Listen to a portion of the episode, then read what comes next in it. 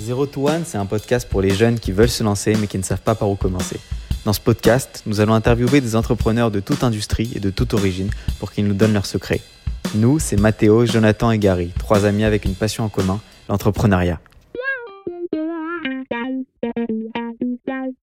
Bonjour à tous, on est très heureux de vous retrouver pour ce onzième épisode de Zero to One. On reçoit aujourd'hui une star, on peut le dire, l'un des pionniers du web en France et en Europe, le fameux Jérémy Bérébi. Salut Jérémy, comment ça va? Bonjour. Pour commencer, est-ce que tu peux nous présenter ton parcours dans les grandes lignes pour ceux qui ne te connaissent pas encore? Bah, Si je dois présenter euh, aujourd'hui, aujourd'hui euh, je suis en pré-retraite, on va dire. Euh, aujourd'hui, j'ai 44 ans quasiment, père d'une très grande famille, investisseur entrepreneur. Dans ma vie, j'ai fondé plein d'entreprises et j'ai investi dans des centaines, quasiment plus de près de 400 entreprises. Euh, dans des dizaines de pays. Euh, donc, en fait, j'ai été euh, voilà, impliqué dans la vie de, plein, plein de boîtes. Et comment me définir Je ne sais pas si je suis plus un entrepreneur qu'un investisseur. En fait, j'utilise le, le, le, le, job d'investisseur pour être en fait un multi-entrepreneur. Parce qu'en fait, en étant investisseur et en rentrant au départ au capital de société, on participe au tout début, à tous les problèmes du début, à tous les questionnements. Et c'est ça qui me plaît le plus. Et, euh, comme je pouvais, j'étais pas intéressé à faire ça que pour une seule boîte. Au final, euh, j'ai décidé de faire ça pour plein, plein, plein, plein de boîtes. Donc voilà, donc j'ai participé à la vie de, de sociétés qui valent des milliards et de sociétés qui valent zéro et qui, dont on n'entendra plus jamais parler euh, parce qu'elles ont coulé. Voilà je sais qu'après le lycée, tu t'es lancé directement sans faire d'études académiques. Euh, pourquoi? Alors, en fait, donc, euh, moi, j'ai découvert Internet, j'avais 16 ans. J'étais au lycée. Euh, à l'époque, Internet coûte 80 francs l'heure de connexion. pour voir apparaître une image, il faut attendre une demi-heure. le modem fait plein de bruit. C'est nul, moche mais j'avais, j'ai eu un coup de foudre. En fait, le côté, euh, le mail a été pour moi la killer app numéro un de, de l'Internet, avant même le web. Et, euh, et, très vite, je suis devenu, en fait, alors que j'avais 16 ans, je suis devenu responsable de forums de discussion sur un réseau privé qui s'appelait CompuServe, qui était un, un, des ancêtres de l'Internet, en fait, euh, grand public. Ça a démarré sur CompuServe et sur AOL ensuite. Mais donc, j'étais sur CompuServe, j'ai travaillé pour des groupes de presse, le groupe Ziv Davis, qui était un des plus grands groupes de presse au monde. Et donc, euh, voilà, à 17 ans, on te dit, euh, euh, voilà, dirige le forum, occupe-toi, anime-le, etc. Les gens ne connaissaient absolument pas mon âge. et donc voilà, donc je suis au lycée et je suis complètement perdu parce que je vois tous mes amis qui sont en train de, de, de, se dire je vais aller faire des grandes études. Et, et moi, en fait, je rêvais d'être journaliste informatique. C'était ça mon. C'était un super rêve. Je lisais plein de presse, plein de trucs et tout. Et les, et pour moi, le journaliste informatique, c'était un peu le, voilà, les gens à qui je voulais ressembler. Euh, et, je me retrouve à 17 ans à écrire dans les journaux informatiques. Donc, je me retrouve à écrire euh, les premiers articles sur le monde de l'Internet, euh, comment créer un site web, c'est quoi le web, enfin vraiment les, choses les plus basiques du monde dans les, dans les revues informatiques professionnelles. Donc, on est quatre ans, ouais, on est en 95, on est cinq ans avant l'arrivée de l'Internet dans le grand public, qui arrivait vraiment en 99-2000. Euh, et donc là, moi, en fait, euh, je, suis, euh, je suis au lycée et, je me demande, OK, maintenant, je suis déjà journaliste informatique. Tous les magazines me demandaient, d'écrire, etc. Et je veux être journaliste informatique. Donc, quelles études faire? Et j'ai rencontré, j'ai rencontré plusieurs personnes dont euh, d'ailleurs euh, Ruth Elkrief, qui est journaliste euh, très connue et qui à l'époque était déjà là, ça ne la rajeunit pas. Et je lui demande, voilà, je suis journaliste informatique et je veux être journaliste informatique, quelles études je fais? Et elle me dit, elle me dit, faites Sciences Po. Alors là, je dis, alors là, mais complètement aucun rapport. Elle me dit, non, les journalistes font Sciences Po, les journalistes font Sciences Po. Je fais, bon, je sors. Et le même jour, je rencontre mon mentor, mon futur mentor, quelqu'un qui s'appelle Jean Guetta, qui était euh, fondateur d'un groupe euh, qui s'appelait Sahari, euh, qui avait été revendu à Sage, qui était en fait le leader des logiciels de comptabilité en France et qui venait de vendre sa boîte et qui me donne sa carte et qui me dit viens me voir et viens me voir et je vais le voir et quelques jours après et il me parle du monde des entrepreneurs de Bill Gates et de Steve Jobs. C'était tous ses copains en fait. Il avait, il, avait été l'un des premiers pionniers en fait du monde du logiciel. Et, il me raconte comment la plupart ont abandonné leurs études en cours de route, etc. Et donc, il me dit, Jérémy, tu peux prendre une année sabbatique, tu n'es pas obligé de faire des études. Moi, j'ai fait centrale. Il me dit, mais j'ai beaucoup plus appris en un mois d'entrepreneuriat qu'en trois ans de centrale. Et donc voilà, j'ai pris une année sabbatique et elle dure jusqu'à aujourd'hui. donc après mon bac, euh, euh, j'ai vu mes parents. Mes parents, euh, mon père m'a dit fais ce que tu veux, je te fais confiance. Et, ma mère m'a dit passe ton bac quand même, parce que j'ai presque failli abandonner avant le bac en fait. Et passe ton bac quand même. Bon, maximum tu l'as pas, tu n'es pas obligé de réviser parce que j'étais j'étais débordé. J'ai écrit un livre, j'ai rendu la copie trois jours avant mon bac quoi. Euh, donc voilà, donc au final, euh, donc au final, ça s'est passé comme ça. Et euh, donc je suis rentré dans, sur le marché, je suis devenu journaliste, j'ai fondé des entreprises ensuite, et j'ai pas eu le temps d'aller étudier à l'université. et ça demande beaucoup, beaucoup de maturité pour s'en lancer aussi tôt, aussi jeune. Qu'est-ce qui t'a permis de réussir à un si jeune âge? Oh, bah, Réussir, le mot réussir, ça ne veut pas dire grand-chose parce que je me suis planté, j'ai fait plein d'erreurs. Et en fait, j'ai absolument pas peur de l'erreur. Et ça, c'est une grande modestie. C'est de dire, euh, de toute façon, euh, on, peut se tromper. On n'a pas besoin de faire les beaux à se dire, euh, on connaît tout sur tout, on sait tout sur tout. Je pense que, l'humain qui, comprend que faire des erreurs, ce n'est pas un problème, ça fait partie de l'apprentissage, bah, voilà, c'est lui qui réussit. donc, donc en fait, il y avait plusieurs choses. Un, j'étais fou. En fait, j'avais énormément confiance en moi. Et pas par prétention, parce que je pensais être meilleur que les autres. J'étais pas le meilleur de la classe, j'étais un, très bon, mais, pas spécialement. J'étais euh, dans un lycée où il y avait, euh, où ils étaient tous bons, etc. Mais, mais, euh, mais, mais plus confiance en moi, en mode je fonce, je, je, je regarde pas en arrière, je regarde pas trop devant à me poser trop trop de questions. Je passe à la prochaine étape. et en fait, j'avais une vie d'entrepreneur, j'avais un, voilà, un cœur d'entrepreneur euh, depuis le début. Même si je disais je vais être journaliste, euh, en fait, journaliste, j'appréciais ça parce que j'étais en train de vivre la vie de plein d'entrepreneurs, mais c'était l'entrepreneuriat qui me plaisait. Donc, euh, voilà, c'est le cœur d'entrepreneur. J'ai vu mon père, mon père était commerçant. J'ai vu toute, ma, toute sa vie faire ses petits business. C'était dans le textile, dans l'intérim, dans plein de choses. Ma mère est orthophoniste. Euh, indépendante. Euh, voilà, elle avait sa propre. Euh, ils étaient, mes, parents n'ont jamais été salariés, enfin presque, je ne vais pas dire de leur vie, quand ils étaient jeunes, ils l'ont été un tout petit peu. mais, mais voilà, donc en fait, pour moi, voilà, il fallait être indépendant, il fallait faire des choses. Et être entrepreneur, c'est la plus grande liberté et la plus belle des choses à faire. Et je voulais savoir si aujourd'hui, si tu avais un jeune de 18 ans qui vient d'avoir le bac devant toi et qui dit, voilà, j'aimerais créer ma boîte, est-ce que tu lui conseillerais de suivre le même parcours que toi ou est-ce que tu lui dirais d'abord euh, de passer par la case études? Clairement, s'il me dit je veux créer ma boîte, je lui dis crée ta boîte. Ça veut dire, euh, le, problème ne se pose pas comme ça. En, fait, le problème se pose, c'est qu'à à 18 ans, il y a très peu de jeunes qui disent je veux créer ma boîte. Et donc, ceux qui veulent déjà créer leur boîte sont déjà hum, assez matures en disant voilà, je veux avancer, je veux faire ci, je veux faire ça, etc. Maintenant, il y a plein de gens qui veulent créer leur boîte pour pour, euh, pour l'argent. En se disant, ah ben moi, je veux ressembler à Elon Musk, euh, Mark Zuckerberg, euh, je veux être riche. Et on se rend compte très, très, très vite qu'en fait, ce ne sont pas des entrepreneurs, ce sont, des, ce sont des, un peu des rapaces comme ça qui essayent de, de, de, de prendre un marché et d'essayer de gagner des sous dessus. donc, celui qui est là pour gagner de l'argent, clairement, non. Et il ne faut pas se lancer en tant qu'entrepreneur pour gagner de l'argent trop, trop tôt. Euh, parce que ça marche pas souvent. On gagne très peu d'argent au début. Et très souvent, d'ailleurs, l'entrepreneur et le patron de la boîte, c'est celui qui gagne moins bien que beaucoup de ses salariés. Euh, donc, euh, par contre, si quelqu'un est, motivé, a un super projet, veut se lancer, veut avancer, veut voilà changer le monde un peu comme ça, clairement, oui, qu'il qu'il se lance et qu'il se mette à lire, à lire des bouquins. Moi, j'ai un Kindle, je suis un gros, gros fan de Kindle. Et euh, je lis plein de bouquins euh, business, plein de bouquins, euh, même Zero to One d'ailleurs, j'ai lu.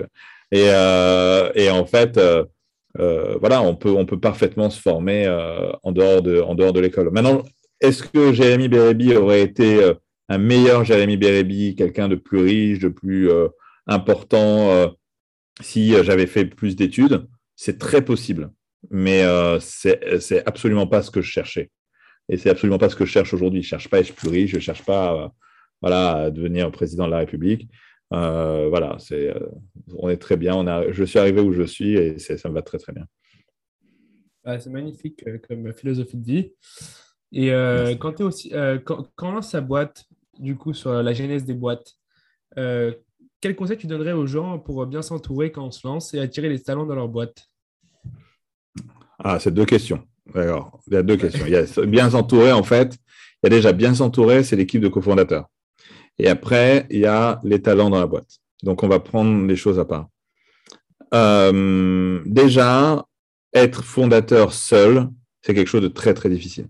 D'accord? Donc, en fait, les fondateurs qui sont tout seuls, et je l'ai été longtemps, même si j'avais un mentor, qui était mon associé. Il n'était pas avec moi au bureau, euh, il n'était pas là quand je me suis pris euh, les manifs d'employés euh, qui sont venus. Je pourrais vous raconter des, anecdotes. mais, mais, en gros, été, très, très souvent seul et j'ai vu que beaucoup d'entrepreneurs autour de moi réussissaient bien mieux en étant à plusieurs. Maintenant, c'est peut-être dans mon, voilà, dans mon état d'esprit, j'arrive pas à co-diriger une boîte j'ai pas encore trouvé la personne euh, avec qui je pouvais travailler, vraiment cofonder des boîtes. Donc, soit je, je laisse, quand je suis cofondateur, soit je laisse l'autre personne diriger la boîte et je me mets vraiment en recul. Mais diriger à deux, j'ai vraiment, euh, eu de mal. Donc, quand on a cofondé euh, Litchi, par exemple, avec Céline Lazorte, bah, c'est Céline, déjà bon, c'est l'idée de Céline aussi, mais, avec c'est Céline qui a dirigé la boîte, c'est Céline qui a tout décidé c'est Céline qui avait la stratégie euh, dans la tête et euh, moi j'étais là pour la pour la baquer, pour la pour, pour l'aider au fur et à mesure. Mais euh, on n'aurait pas réussi à diriger à deux parce que je n'arriverais pas. Mais donc voilà. En tout cas, ça il y a des gens comme ça qui n'arrivent pas à diriger à deux, mais l'idéal c'est clairement d'être deux ou trois. donc ça permet vraiment de d'avancer beaucoup plus vite. Ça permet de temps en temps de pouvoir faire un break. Euh, et de réfléchir, de réfléchir en fait euh, beaucoup plus. On réfléchit bien mieux en étant à deux ou trois. Euh, complémentaires. Alors maintenant, quels sont les meilleurs cofondateurs? C'est vraiment des gens super complémentaires. Un technicien, un mec plus business. on va prendre aujourd'hui quelqu'un qui est en fait un bon communicant aussi. c'est très important. Euh, et donc, si on arrive à avoir un, duo ou un trio de gens super complémentaires, ça peut très, très bien marcher.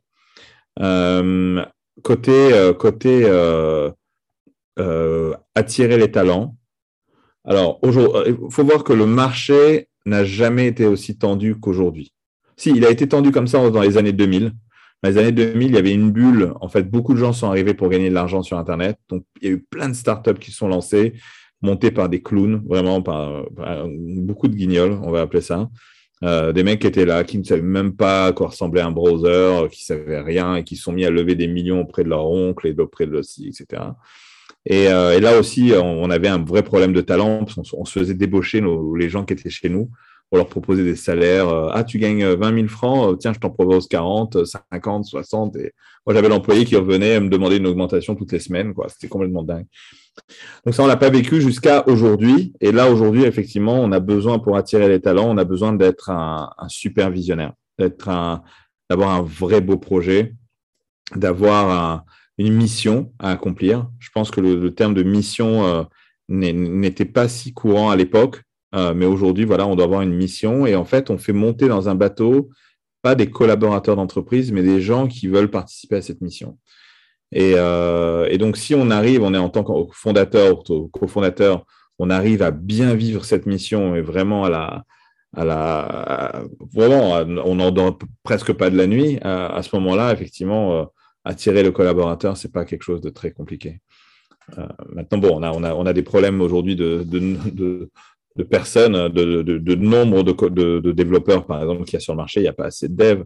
Euh, donc, il faut aller recruter euh, à l'étranger. Euh, aujourd'hui, on a des on a, on a jamais, grâce au Covid, on a vraiment une transition où on a réussi à vraiment bosser en remote. moi, je bosse en remote avec Xavier Niel. On a bossé pendant des années, pendant 6 ans, 7 ans en remote. et ça s'est très, très bien passé. Donc, moi, je suis un habitué du remote, mais le marché n'était pas tant que ça. Et en fait, aujourd'hui, voilà, moi, j'ai dans, un de mes nouveaux projets, j'ai collabore au Bangladesh, euh, en France, euh, au Pakistan, euh, en Israël. etc. Donc, et on est là, on est sur Slack, on est sur Zoom, et, ça marche très très bien. Donc le marché aujourd'hui, ne pas se limiter aux gens qui sont autour de nous dans notre pays, mais vraiment regarder le marché, enfin le, les talents et aller recruter des gens même même à l'étranger. Mais si tu es une startup et que tu n'as pas énormément de fonds, tu fais quand pour euh, justement pour euh, proposer un salaire compétitif aux, talents et qui, qui veulent te rejoindre quand tu as zéro? Tu es vraiment à zéro. Regarde, euh, moi je vais te dire, j'ai rarement eu un problème de recruter quelqu'un à cause du salaire. Pas parce que j'avais des fonds, mais ce n'était pas le salaire qui était le critère numéro un de la personne qui était en face. C'était vraiment la participation au projet, quel était son rôle, quelles étaient les responsabilités qu'on lui donnait, quelle était aussi sa liberté. Certaines personnes, par exemple, moi j'avais un, un, dev dans une de mes boîtes, il voulait bosser uniquement la nuit. Ouais. Euh, donc en fait, euh, il y a des gens qui pourraient se dire, ok, c'est embêtant, il bosse la nuit, il est déconnecté avec les autres. Non, il voulait bosser toute la nuit, il dormait la journée, il bossait la nuit. Et je lui dis, bah, moi, ça ne me pose aucun problème. du moment que tu fais ton job, et ça a très très bien marché, pourquoi pas. Ah, donc en fait, euh, le salaire, ce n'est pas obligatoirement en fait la, carotte numéro un des, développeurs et des, euh, des collaborateurs. Euh, maintenant, c'est sûr qu'il faut pouvoir payer le minimum qu'il faut pour qu'ils puissent vivre. après, on peut payer aussi en stock option. en Europe, les stock options, même si ça, ça, marche beaucoup mieux qu'avant, mais les stock options, les gens presque ils nous les renvoyaient à la figure, quoi, les employés, en disant qu'est-ce que je vais faire avec ça? Ah, c'est du papier, euh, ça ne m'intéresse pas, je préfère mon salaire que, que les stock options. Aujourd'hui, c'est un peu changé, euh, mais, euh, mais, voilà, donc utiliser ces outils-là. Je vous dis, c'est pas le problème que, vous aurez, ce ne sera pas le problème du salaire, ce sera vraiment le problème de, à quel point les gens veulent vous rejoindre votre bateau, à quel point vous avez un projet pérenne potentiellement, à quel point vous travaillez sur des technologies, si vous parlez de développeurs, vous travaillez sur des technologies intéressantes euh, et, aussi quelle est la personnalité que vous avez? Euh, moi, vous dites aujourd'hui euh, la star, Jérémy Béabi, etc. je le suis depuis les années 2000. Les gens rêvaient de bosser pour moi, quoi. C'est-à-dire qu'ils me couraient après dans le métro. il y avait des mecs qui m'amenaient leur CV. en ce moment, je dis mais attendez, vous me connaissez pas, c'est pas dans les journaux, j'ai l'air truc, mais non. Et, donc en fait, il y, a ça. Il y a, un garçon, je crois que d'ailleurs que j'ai compris qu'il était un de vos anciens invités, Ilan Abéacera, qui a travaillé pour ah moi. D'ailleurs, il était, euh, il était un, de, un de mes collaborateurs dans une de mes boîtes. J'étais euh, son boss. Et euh, Ilan, par exemple, aujourd'hui, je pense qu'il est, le, il, il est vraiment l'un des exemples de personnes qui attirent le monde. C'est-à-dire qu'en fait, il est sympa, il fait plein de trucs sympas, il est fou. Et, et, voilà, et ce n'était pas le cas il y a, 10 ans. Et c'est quelque chose qui se construit. Donc voilà, euh, d'ailleurs, je lui ai demandé, il n'y a pas longtemps, il a recruté quelqu'un. Je lui ai dit, mais comment tu l'as chopé celui-là? Il vient d'une grosse boîte et tout. Il me dit, euh, le mec m'adore. Donc, euh, donc, voilà, ça s'est passé, ça s'est passé comme ça. donc, donc voilà, tirer, tirer c'est de la séduction. Hein. C'est, de la séduction comme, voilà, comme la séduction dans d'autres, dans d'autres univers. Ça s'apprend? Le charisme, ça s'apprend ou pas?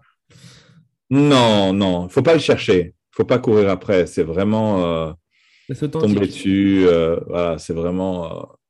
Euh, euh, vraiment, moi, moi j'ai.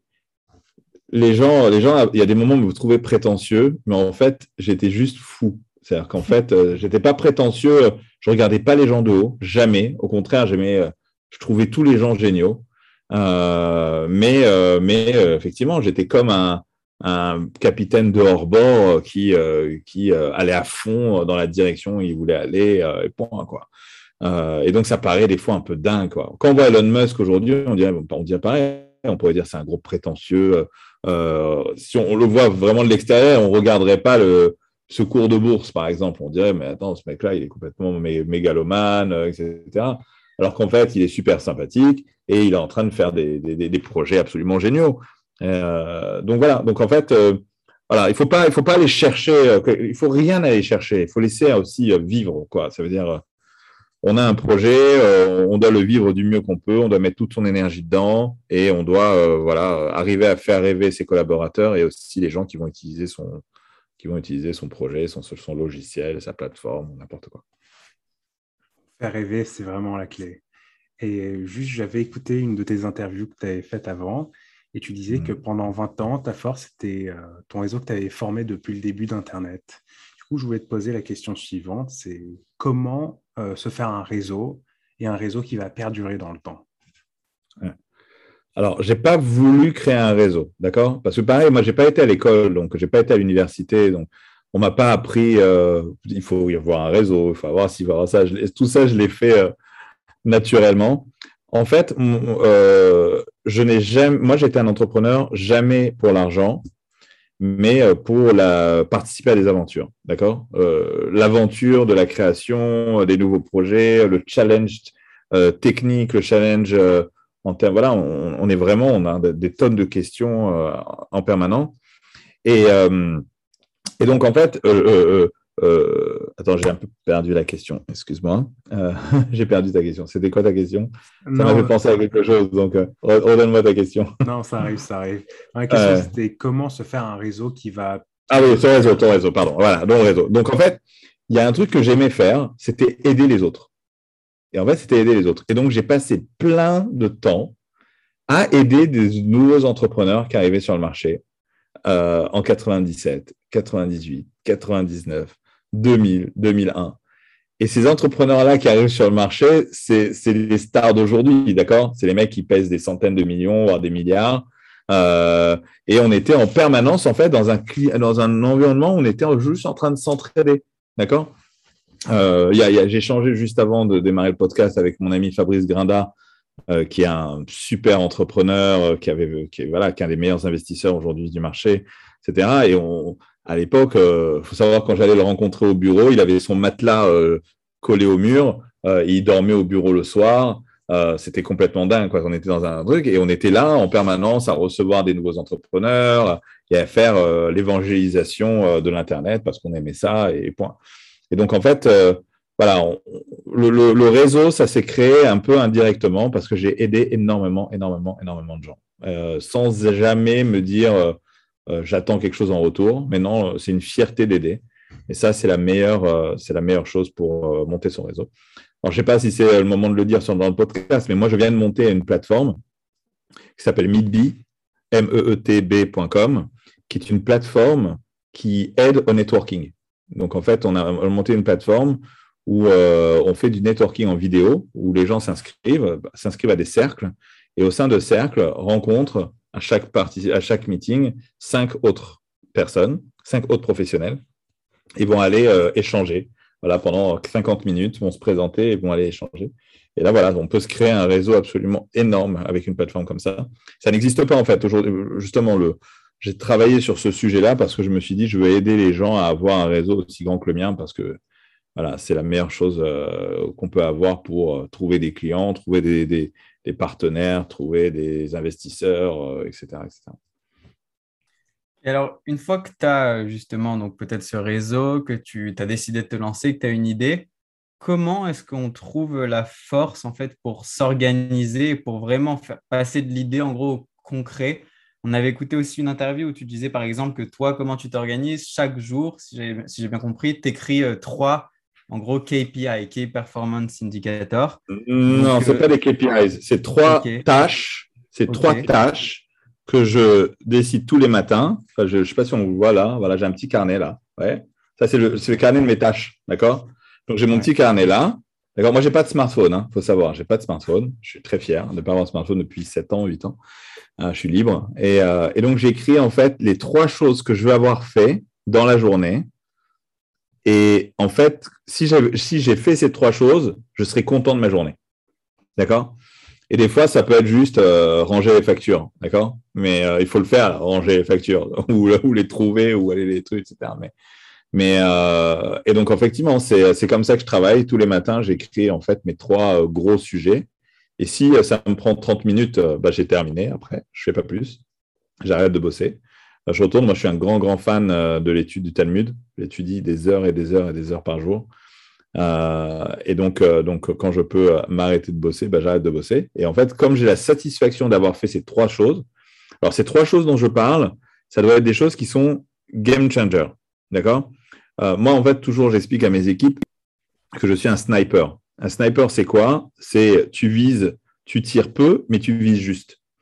Et donc, euh, être sniper, c'est ça la, clé. Beaucoup, beaucoup de gens brassent, euh, font plein de choses, des tonnes de meetings, participent à des tonnes d'événements, font des tonnes de réunions, etc., etc. Mais au final, tout ce qu'ils font, ça change rien à la vie de la boîte, ça change rien à leur vie à eux-mêmes, euh, etc. C'est du gros brassage.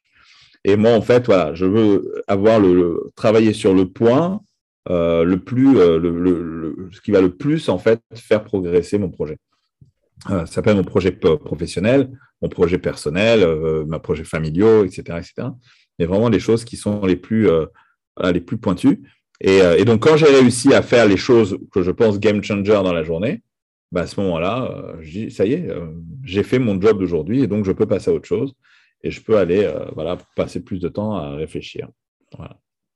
et tu as un exemple de tâche que tu t'es fixé juste pour qu'on comprenne un peu quel genre de tâches et à quel point elles sont high level? Oh, oh. High level, hein, tu high level. Nous, on est non, c'est pas obligatoirement high level. Game changer, c'est pas high level, parce que des fois, tu peux être game changer en faisant un petit truc. Euh, je dis, par exemple, si je vous dis aujourd'hui, aujourd'hui, j'ai travaillé sur le trailer en français de, euh, de la nouvelle plateforme que j'ai montée, Midby. Euh, donc, en fait, je suis avec un, freelance sur Fiverr au Pakistan. Super sympa. Vraiment, c'est un plaisir. Là, je suis en train de voir comment je peux pas le recruter tellement c'est un plaisir de bosser avec eux.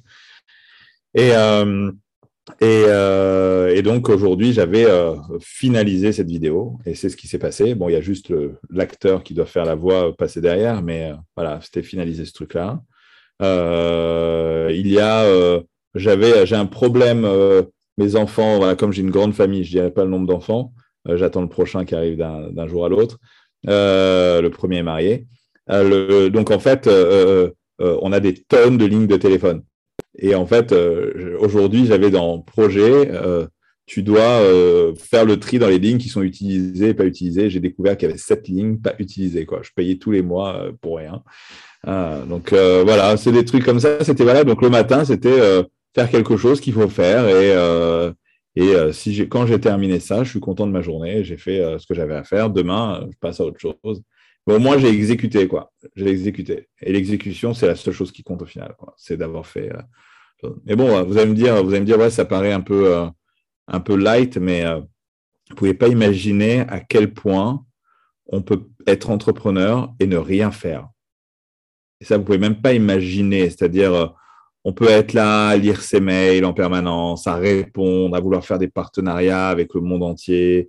son produit, on parle en permanence à ses clients. Ses clients nous ont fait 14 000 feedbacks et on continue à parler, on continue à parler au lieu d'aller bosser sur les feedbacks et d'aller corriger les trucs. Euh, moi, quand je demande à mes, devs de faire un changement sur le site, s'il n'est pas en ligne deux heures après, bon, effectivement, des fois, ça prend plusieurs jours de dev, mais si c'est pas en ligne deux heures, deux heures après, je, commence à leur dire, vous êtes des nuls, les mecs, vous en êtes tout, quoi. Donc, c'est, euh, faut avancer, quoi. Euh, sur Midbee, on, a, on fait quasiment une mise à jour par jour euh, du service. Euh, et ça peut être le petit bouton qui va à côté. Et chez Facebook, c'est pareil d'ailleurs. Hein. Chez Facebook, Facebook fait des presque, je crois que j'avais entendu à un moment, qui font 1000 modifications par jour. C'est comme ça qu'en fait les boîtes, les boîtes évoluent. Donc, donc voilà. Donc l'exécution, l'exécution, l'exécution. Et du coup, donc toujours dans ces, ces mêmes interviews qu'on a écoutées, il y avait un dernier concept dont on voulait te parler, c'est tu conseillais, enfin, tu disais que c'était important de créer une barrière à l'entrée. Euh, donc, tu disais en anglais, create a barrier to entry. Quel mhm. conseil euh, tu donnerais Du coup, euh, enfin, comment on fait concrètement pour créer une barrière à l'entrée quand tu crées une, une startup dans, dans, ton secteur du coup? Alors déjà, c'est de prendre une place un peu, d'avoir un aura sur le, sur le sujet, c'est-à-dire être un peu la, boîte de référence du secteur, communiquer énormément, euh, en étant. Euh, bah, bon, c'est très dur de répondre à cette question parce que ça dépend vraiment du type de boîte. Euh, être entrepreneur, c'est pas uniquement monter des boîtes tech d'ailleurs, hein, ça peut être monter une boulangerie. Donc, donc la réponse serait un peu différente à chaque fois, mais c'est vraiment se, voilà, se, se, se démarquer. Et donc ça, c'est un. La deuxième chose, c'est avoir un avantage technologique ou un avantage de réflexion, avoir une roadmap qui, euh, qui est bien plus pensé, poussé que d'autres. Euh, barrière à l'entrée, c'est aussi l'équipe que tu as mis en place. la manière dont tu l'as organisé, qui te permet d'avancer vite. c'est un peu dur de répondre à cette question, franchement, parce que ça dépend vraiment du business. Mais Peut-être un exemple du coup euh, d'une boîte que tu as créée et tu peux nous dire un ou deux trucs que tu as fait euh, qui ont permis peut-être de te différencier des compétiteurs et de prendre de l'avance? Oh, regarde, euh, si on prend Litchi, Litchi par exemple, la barrière à l'entrée, c'est d'avoir été les premiers à parler du concept de cagnotte. même s'il y avait un ou deux boîtes qui s'appelaient My Cagnotte ou je ne sais plus quoi, il y avait deux, trois boîtes qui mais en fait, Céline, elle a été ravager le marché en disant cagnotte, cagnotte, cagnotte, cagnotte, cagnotte, un concept qui n'existait pas. Euh, et donc, à un moment ou à un autre, les gens, on disait cagnotte, ils disaient litchi, quoi. Donc, c'était, ça sortait tout seul. Euh, donc, ça, voilà, ça, c'est un exemple, un exemple clair où, en fait, on, on rabâche sur le sujet. Là, sur Midbee, j'ai pas encore commencé vraiment la grosse campagne pour plein de raisons, parce qu'on est en train de, travailler sur plein de sujets. Mais, euh, mais en fait, c'est le sujet networking, networking, networking, networking, euh, sur lequel je vais revenir et sur lequel je vais parler tout le temps. Et, euh, et voilà, la preuve, vous, vous m'avez même posé une question sur ce sujet. voilà, je vais, je vais rabâcher beaucoup sur ce sujet dans les prochains mois parce que ça va être pour être une référence dans ce, dans ce, dans ce domaine-là. Mais certaines fois, la, barrière à l'entrée, c'est vraiment, vraiment de l'algorithme aussi. Ça peut être du, vraiment un développeur, un développement technique un peu grand. ma première boîte, c'était une boîte qui au début était une boîte de service. Et après, on a monté le premier moteur de recherche sur l'actualité au monde, le lancé de Google News. Et on était un service de newsletter personnalisé. Donc, en fait, les gens tapaient des mots-clés et recevaient tous les matins leur mail avec toutes les actualités qui correspondaient à leurs mots-clés. C'était génial. Aujourd'hui, il y a un service qui ressemble un peu, s'appelle Mention, mais franchement, je le trouve nul parce que c'est il y a, une, newsletter par mot. Google Alert se ressemble un peu, mais il n'y a rien vraiment qui. On est 20 ans après, il n'y a rien qui a pris le relais on a vendu la boîte et c'est devenu un service, euh, professionnel. Euh, et en fait, la techno qu'on a développée, ça nous a pris vraiment beaucoup de temps. donc, quand on est arrivé sur le marché, euh, c'est pas quelqu'un qui pouvait arriver le lendemain matin et faire exactement la même chose. Et donc, on a beaucoup investi. On avait, à ce moment-là, j'ai levé des fonds, j'ai monté une grosse équipe de dev et on a foncé, foncé, foncé. On s'est jamais fait rattraper en fait sur ce secteur-là jusqu'au rachat. D'accord. Et pour revenir à ton parcours, je sais que l'un des highlights de ta carrière, c'est d'avoir euh, cofondé avec Xavier Niel le VC Early Stage Kima Ventures. Euh, juste pour mhm. nos auditeurs, est-ce que tu peux nous raconter comment euh, vous êtes rencontré avec Xavier Niel? Ah, c'est rigolo. On est en 99, 1999, donc on est bien longtemps avant Kima. Kima, on a démarré en 2010. Et, et en fait, on a, j'avais des copains qui montent une boîte. Et euh, je vais pas dire le nom de la boîte, vous allez comprendre pourquoi. Qui montent une boîte et, euh, et j'investis dedans. J'investis un petit peu de trucs, mais j'investis aussi beaucoup de temps et, euh, et je les ai aidés à communiquer, etc. Et mais bon, on a investi de l'argent dedans. Et l'un des autres investisseurs, c'était Xavier Niel, voilà, qui était venait de lancer Free, c'était encore rien du tout, etc. Et à ce moment-là, euh, quelqu'un me dit tiens, je te présente Xavier Niel, patron de Free. Et, lui, c'est vraiment quelqu'un, c'était vraiment quelqu'un des télécoms. Aujourd'hui, c'est l'homme des startups, mais même quand on a démarré Kima, c'était vraiment uniquement télécom. Et, euh, donc, on a fait connaissance. Il m'a fait visiter euh, ses serveurs. Lui, il avait aussi le 3617 à nu. l'annuaire inversé, par exemple, etc. Il me dit, regarde là, l'ordinateur qu'elle a, un vieux PC pourri. Il dit, c'est là-dessus que tourne 3617 à nu et ça génère des millions de chiffres d'affaires par mois. Euh, c'était des, vaches à à lui, etc. Et donc on est voilà, et donc on a fait connaissance et en fait on a, on avait tous les deux, on a toujours un amour de la technologie, mais un truc, euh, c'est-à-dire tout ce qui est nouveau, tout ce qui sort, on doit le savoir, etc., etc. Et donc on est resté énormément en contact. Euh, il était même il était même à mon mariage, etc. Et, et, on est resté en contact tout le temps et on s'est tenu au courant. Moi, j'étais beaucoup plus connu que lui, en fait, à l'époque aussi. Et euh, en 2007, euh, on discute et il me dit euh, Je veux investir dans la musique en ligne. Et je présente au fondateur de Deezer. Enfin, ça s'appelait Blog Music à l'époque, Jonathan Benassaya et Daniel Marelli. Et donc, il investit dans Deezer et, et ça cartonne.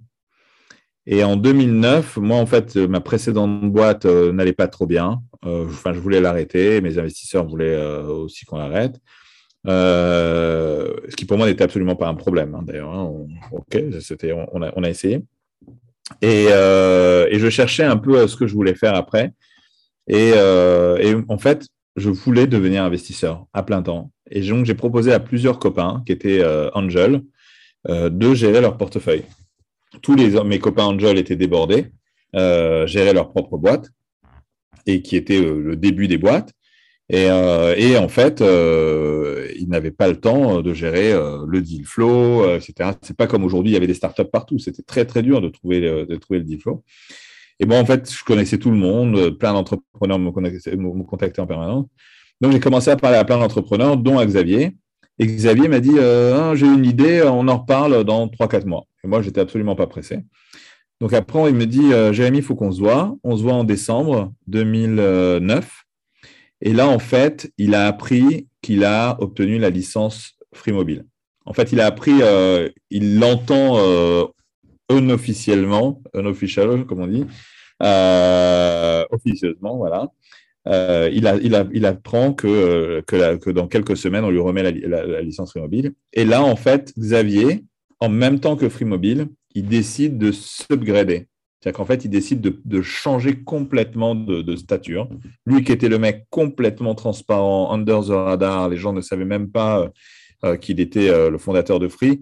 les gens voyaient Michael Bokobza, en fait. C'était lui le CEO de Free, qui était le, mec visible, un peu foufou, etc. Et, et, et, là, en fait, Xavier décide de, passer à un cap supérieur. Et, et il me dit, regarde, on a cartonné avec Deezer, euh, je veux que tu me fasses plein de 10 heures.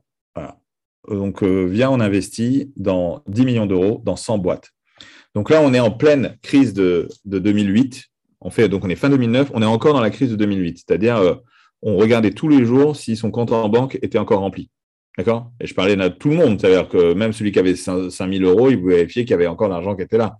Les banques étaient en train de couler, Sarkozy était en train de pleurer, euh, voilà, c'était euh, Morgan Stanley qui dépose le bilan, c'était vraiment un, climat horrible. Et nous, on arrive sur le marché en disant on va investir dans 100 startups. C'était complètement dingue. Les gens nous ont pris pour des fous. Et en fait, c'était la plus belle chose à faire à ce moment-là.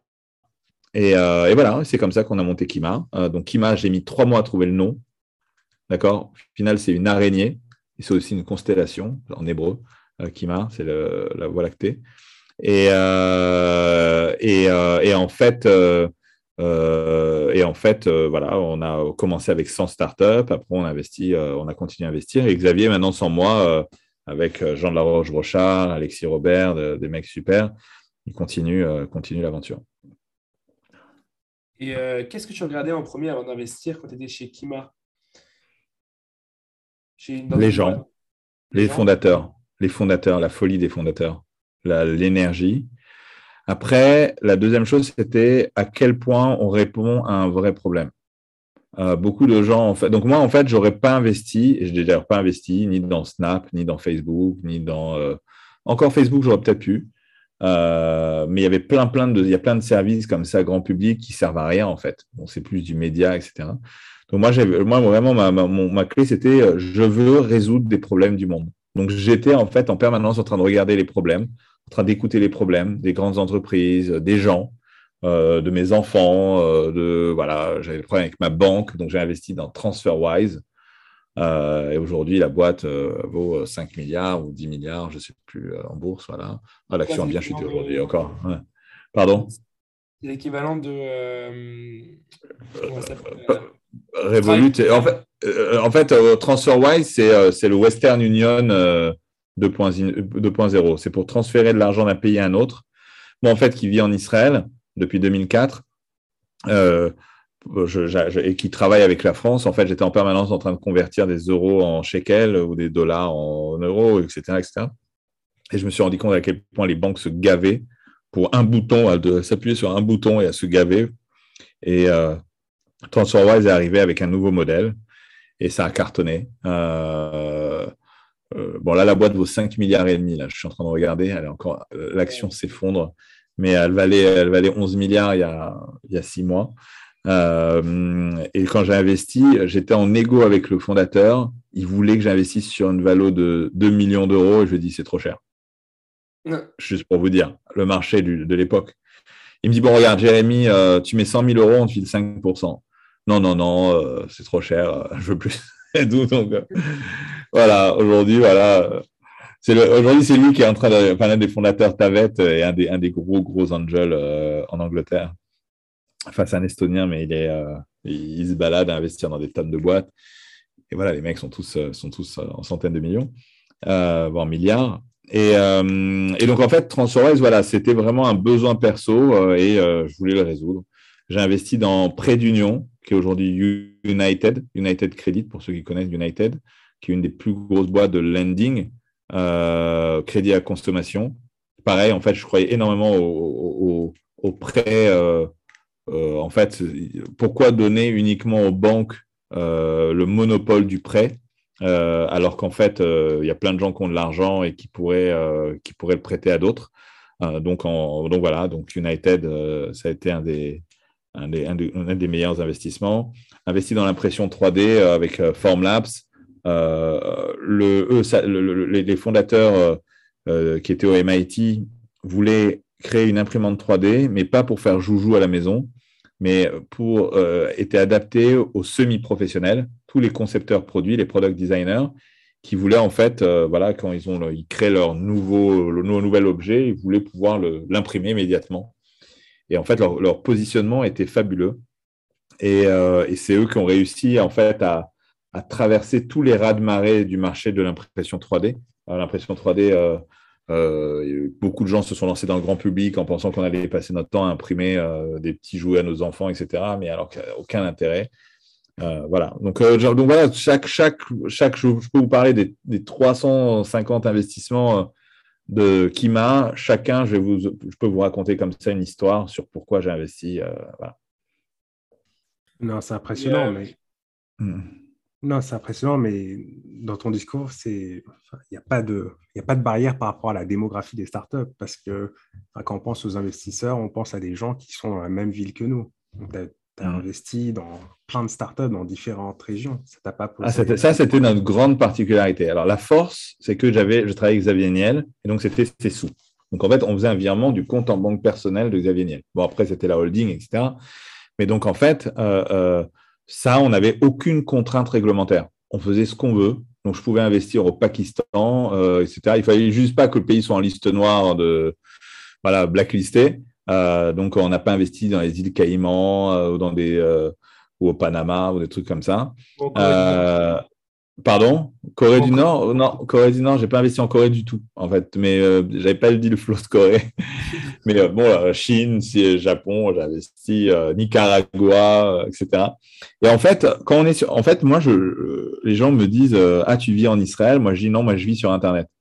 ma vie personnelle est en Israël pour plein de raisons.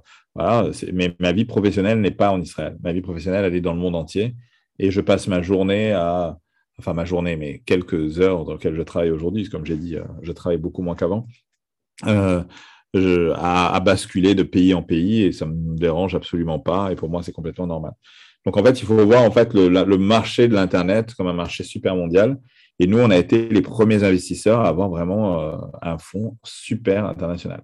Et y a, je sais même pas, aujourd'hui, il y a vraiment très peu de gens qui ont gardé ce, ce concept, à part Kima euh, qui continue euh, le boulot.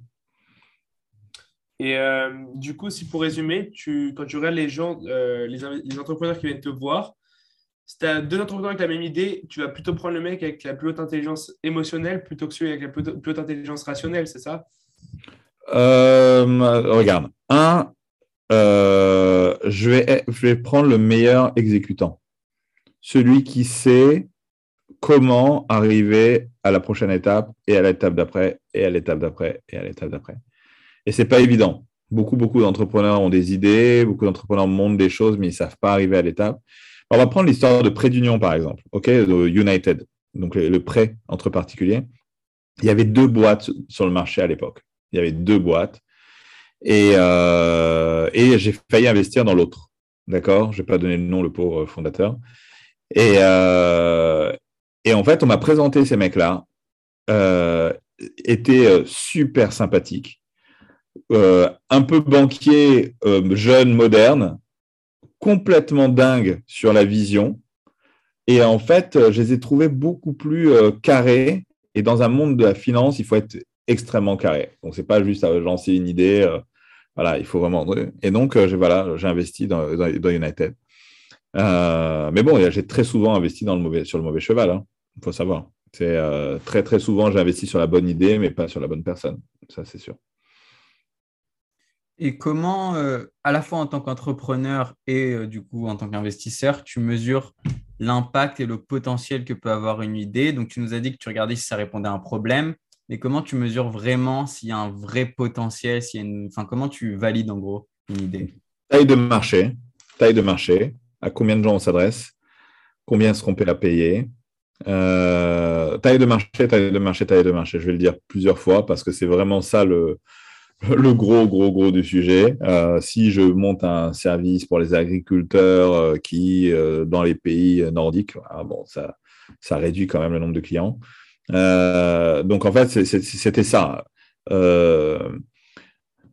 Donc, donc voilà. Donc c'est ça. En fait, c'est le, le, le, point, le point numéro un qui me fait, qui me fait aller sur un, sur un secteur. Donc, tu n'investis pas, enfin, c'est quand tu investis, c'est plutôt euh, sur des gens qui ont des grosses visions avec une grosse taille de marché. Ouais. Ouais. Qui n'ont pas de limite, en fait. Qui ne disent pas, euh, oui, je veux monter un petit, euh, un petit truc. Voilà. Donc, oh, oh, bon, enfin, des fois, on a, on a investi dans un réseau de vente de bière en Chine. D'accord? C'est quand même. Ah. Alors, pourquoi l'investir voilà, Il y avait le marché, bah, il est un peu grand. le mec avait l'air de tout comprendre, etc. Mais au final, on était vraiment, on a, on, a monté un petit business pas super intéressant, euh, etc. Donc il y avait un gros marché. Euh, il y avait euh, le online qui démarrait à peine en Chine. Les gens avaient acheté peu online encore. Et, voilà, donc ça n'a pas, ça, pas marché. D'accord.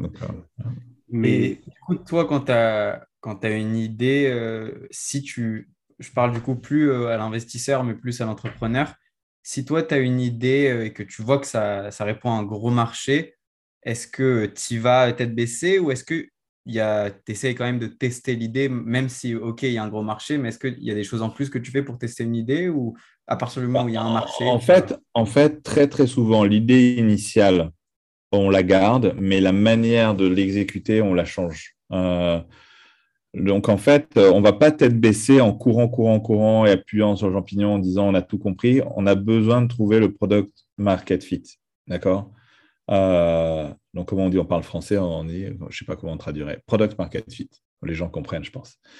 Et euh, il faut que le produit corresponde vraiment à la demande du client. Donc, si je veux monter un logiciel de comptabilité euh, et pour aider les gens à gérer leurs factures. Je peux monter un truc avec ma vision, euh, etc. Mais au final, le marché, les gens n'en ont pas besoin, soit parce qu'il y a de la concurrence, soit même s'ils utilisent un produit moins bon, le fait de basculer sur un nouveau produit prend beaucoup trop de temps, beaucoup trop de moyens, etc. Donc, on n'a pas envie de faire l'investissement, etc. Donc, en fait, il y a plein, plein de, il y a plein de challenges au début des boîtes. Hein. on prend, si on prend le début de Litchi, par exemple, on a mis des années et des années à faire décoller la boîte. Ça a été, euh, ça a été très, très, très dur. Et, euh, à générer des vrais revenus. Euh, on a fait des levées de fonds, on s'est fait ratatiner. Enfin, c'était vraiment très, très chaud. iAdvise à Nantes, on est l'un des leaders du live chat en Europe. Pareil, au début, on travaillait avec des petits clients qui nous payaient 49 euros par mois, etc. Un jour, on a reçu un mail de la FNAC qui nous dit on cherche une solution de live chat, la vôtre a l'air sympa, on se rend compte. Et là, on a signé notre premier gros client. On ne savait même pas combien on pouvait le facturer, euh, c'était quoi le marché. Le marché n'existait pas vraiment. Euh, donc voilà, on a commencé à facturer, on a fait un prix. Après, on a recruté un commercial qui dit Mais attends, vous ne vendez pas assez cher. Le mec, il a multiplié par 10 les prix et ça continue à se vendre 10 fois plus cher, etc. Et en fait, on, avance euh, pas par pas, on regarde un peu les feedbacks et on, voilà, et on décide au fur et à mesure. Je connais très très peu d'entrepreneurs qui avaient exactement euh, le même concept euh, et la même euh, voilà, qui avaient tout tout compris dès le début. Peut-être TransferWise. TransferWise vraiment ce qu'ils ont exécuté aujourd'hui, c'est c'est exactement le projet initial. Mais par contre, ils ont rajouté tout le côté bancaire, puisque aujourd'hui, c'est devenu une banque Donc, ils stockent eux-mêmes l'argent des de clients. Donc, une banque internationale, multi-devises, etc. Donc, d'ailleurs, si vous êtes étudiant, je vous conseille vraiment d'utiliser TransferWise pour gérer vos sous, c'est super, pour transférer des sous même entre différents pays. voilà. Donc, donc voilà, on a, on, oui, on fonce, mais foncer, ça ne veut pas dire les yeux fermés. Tête baissée, oui, mais pas les yeux fermés. C'est-à-dire, on avance, on exécute, on analyse, on regarde les stats, on voit ce qui marche, on voit ce qui ne marche pas, on écoute les clients, on écoute les utilisateurs, euh, on revoit les stats et on revoit les stats et on revoit les stats et on, parle beaucoup avec d'autres gens qui peuvent nous donner des fois des petites idées un peu simples. Aujourd'hui, sur Meetbee, j'ai rencontré une personne qui m'a donné une idée absolument fabuleuse. Et, euh, et elle s'en est même pas rendu compte, je pense, en plus. Et euh, elle m'a parlé d'un sujet, ça m'a fait penser à autre chose. Et voilà, ça, ça risque de faire changer toute la vie de tout le projet dans les prochains mois. Quoi. Donc euh, ça arrive comme ça. Il faut, faut, faut... Mais oui, il faut avancer. Il faut avancer, euh, mettre en place, euh, etc. Mais, mais surtout, mais faire très attention à comprendre, à, savoir qui est le client. Très, très, très dur de monter un business dont on n'est pas le client nous-mêmes ou dont on n'a jamais été, on n'a jamais ressenti de besoin. parce qu'en en fait, on peut toujours imaginer qu'un mec a un problème, alors qu'en fait, il n'en a pas vraiment, ou que le problème n'est pas un vrai problème les meilleures boîtes sont celles qui vont aller résoudre un problème que les gens ont quand ils se lèvent le matin. D'accord? Ah, aujourd'hui, ah, j'en ai marre, je dois trier mes factures. Ah, j'en ai marre, je dois envoyer des sous à la banque, ils vont encore me prendre beaucoup d'argent. Ah, euh, je dois euh, faire un virement. Euh, aujourd'hui, on fait avec Revolut, avec tous les trucs, on fait des virements internationaux en 30 secondes, mais il y a encore 5 ans, 6 ans, on était obligé d'envoyer un fax. D'accord? Il faut savoir, même s'il y avait le mail, on nous a demandé d'envoyer un fax, on remplissait un formulaire. Moi, j'ai une de mes banques qui est en Israël, avec qui je travaille beaucoup moins maintenant, mais elle continue à me demander d'envoyer un formulaire papier PDF à remplir avec plein de champs qui veulent rien dire, qui sont pas trucs. Et donc voilà, donc en fait, il faut, faut, faut, faut vivre le problème pour, pour, pour, arriver à le résoudre. Et ne pas, et ne pas en fait, euh, aller vouloir résoudre d'autres. Moi, j'ai investi par exemple dans Ornicar, euh, le Ornicar, ça, ça, a bouleversé le monde des auto-écoles en France. En fait, euh, eux, ils sont arrivés avec un constat en disant les auto-écoles recrutent des profs de conduite. Euh, on n'a pas besoin d'auto-école. D'accord? Pourquoi on aurait besoin qu'il y ait un organisme intermédiaire? On va monter une plateforme, une place de marché entre les, élèves et les profs. Ils sont arrivés sur le marché, ils se sont fait. Enfin, il y a eu des manifs euh, en bas des bureaux, il y a eu des procès, etc., euh, etc. Et euh, ça a cartonné aujourd'hui. C'est une boîte qui vaut des centaines de millions. je ne sais même pas exactement, mais je suis toujours associé en partie. Et, et en fait, pourquoi moi j'ai investi là-dedans? Parce que j'ai vécu l'auto-école, quoi. J'ai vécu le, cauchemar du rendez-vous, du mec qui te qui t'a fait attendre des, des, mois avant de faire passer ton examen, etc. C'était complètement vieillot et c'était pas internetisé, quoi. Et donc, euh, voilà, c'est ce genre de choses comme ça que ça se passe. Ouais, je t'écoute. On connaît tous ces galères du permis. voilà, c'est ça. Donc, euh, euh, donc voilà, donc tu vois, donc en fait, quand tu, vis comme ça le problème, etc., et tu as un truc en face de toi qui dit, allez, je vais te résoudre le problème, tu vois, j'ai la solution, et tu dis, ah ouais, mais si ça marche, ça cartonne. Je vais te prendre un autre exemple. Il y a une boîte qui s'appelait eShares. eShares, c'est quoi? Aux États-Unis, jusqu'à il y a, plusieurs années, euh, quelques années encore, euh, on a, quand on, investit dans une boîte, quand on est actionnaire d'une boîte, on nous file des shares certificates, c'est des papiers, d'accord? C'est des grands, genre de diplôme. Et euh, voilà, vous êtes propriétaire de la part numéro 233, la part 12 000, ok? C'est sur papier. Et donc, moi, on est, nous, en investissant dans plein de boîtes, et beaucoup aux États-Unis, on se retrouve avec un coffre-fort au bureau où on devait stocker ces papiers. Parce que si on les perd, c'est une grosse galère. D'accord? Donc on stocke, on Il y a un mec qui arrive et qui me dit voilà, je veux révolutionner le marché, on va faire ça en numérique. Alors moi je dis mais purée mais c'est évident que ça devait être en numérique, je ne sais même pas pourquoi on est en papier. Et euh, bon, et le mec il investit, il dit regarde j'ai un mentor, un mec euh, de la Silicon Valley, etc. On a investi dans eShares. Aujourd'hui la boîte s'appelle Carta. Elle a le monopole quasiment du business des, shares. Elle, possède aujourd'hui quasiment toutes les boîtes de la tech ont leur cap table et on euh, gère leurs actions, leur share certificate en, numérique sur, sur Carta. Carta est aussi devenu une bourse où en fait on peut demander à des investisseurs de venir acheter des parts. Enfin, certaines fois, ils proposent de, la vente de parts directement gérée par la, par la plateforme. Ils gèrent des fonds d'investissement aussi, etc. C'est devenu gigantesque. Et si je vous donne maintenant, je, vous remonte la présentation de eShares à l'époque, le fondateur lui-même disait on est sur un marché de 100 millions de dollars. Mais on est en 2011. En 2011, pour nous, un marché de 100 millions de dollars, c'était énorme. C'était énorme. On disait waouh, super, 100 millions de dollars de revenus, etc. Et alors qu'en fait, euh, c'était rien. et aujourd'hui, la boîte vaut, vaut euh, voilà, j'ai dit 11 milliards, je crois qu'elle vaut 7 ou 8 milliards, je ne sais plus. Voilà, la dernière levée de fonds, de, enfin, vous pouvez retrouver en ligne les infos sur Carta. Voilà. Euh, donc voilà, on vivait le problème, on me disait, mais c'est débile de bosser comme ça, pourquoi Pourquoi Pourquoi? Et donc, on, résout en, allant, en allant trouver des solutions technologiques. Et pour revenir au, au levée de fonds et, et à ton métier d'investisseur, euh, toi qui es investisseur et entrepreneur, quand tu mhm. lèves des fonds, euh, qu'est-ce que tu dois faire avec concrètement? Tes premiers fonds, ton, ton seed? Bah déjà, un, c'est pas quand tu lèves des fonds qu'est-ce que tu dois faire, c'est tu dois savoir ce que tu dois faire avant de lever des fonds. D'accord? On lève des fonds pour faire quelque chose. D'accord? Donc, on démarre, on a un plan, d'accord? On veut exécuter quelque chose, on a besoin de ressources. Ça peut être des employés, ça peut être du marketing, euh, etc. Alors, regarde, on va, on va prendre les différentes étapes. Il y a les, il y a les levées en seed, ou ce qu'on appelle pré-seed. Ça n'existait pas à mon époque, pré-seed. Mais euh, donc, en fait, euh, levé en seed, on est au début de la boîte.